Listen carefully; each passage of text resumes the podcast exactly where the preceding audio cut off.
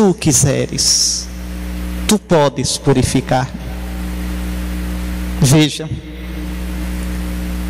Jesus, o que diz São Marcos? Quando vocês escutarem, quando lerem o Evangelho de São Marcos, estejam bem atentos aos gestos de Jesus, aos detalhes. Marcos é o evangelista dos detalhes. Jesus sentiu compaixão. Que palavra bonita é essa? Compaixão. Jesus sentiu a dor do leproso. Compaixão.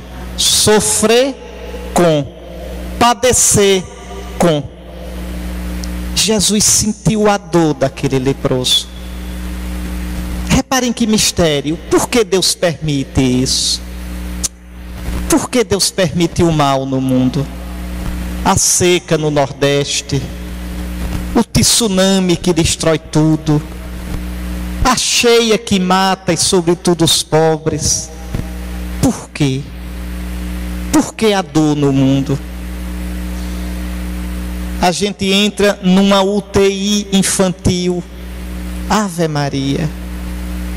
Entra na parte de oncologia infantil de um hospital vê as criancinhas com o cabelinho ralo, o olhar triste. Que coisa mais inocente do que uma criança? Por quê? Por que Deus faz assim? Nós não sabemos a resposta. Nós nunca saberemos a resposta. Nunca.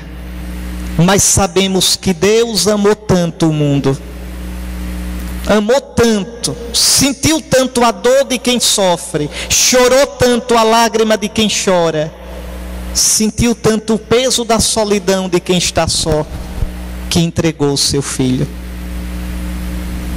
Deus não explica o seu sofrimento, a sua dor, a sua história. Deus toma tudo isso nos seus ombros. Deus toma tudo isso na sua cruz.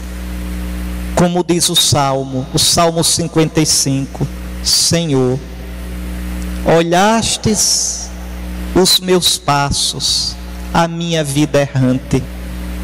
No vosso odre recolhestes cada lágrima e anotastes tudo isto em vosso livro.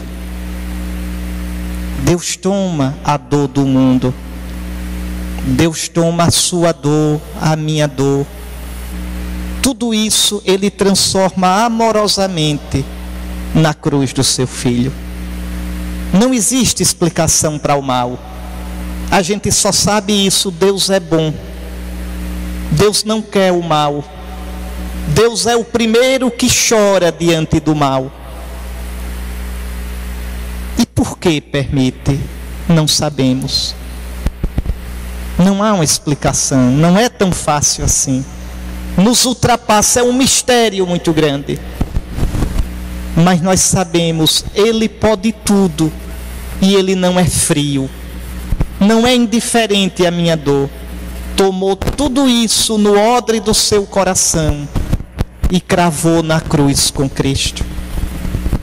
No Cristo, a gente vê a compaixão de Deus, o cuidado de Deus a dor de Deus que sofre a minha dor, a lágrima de Deus que chora o meu pranto.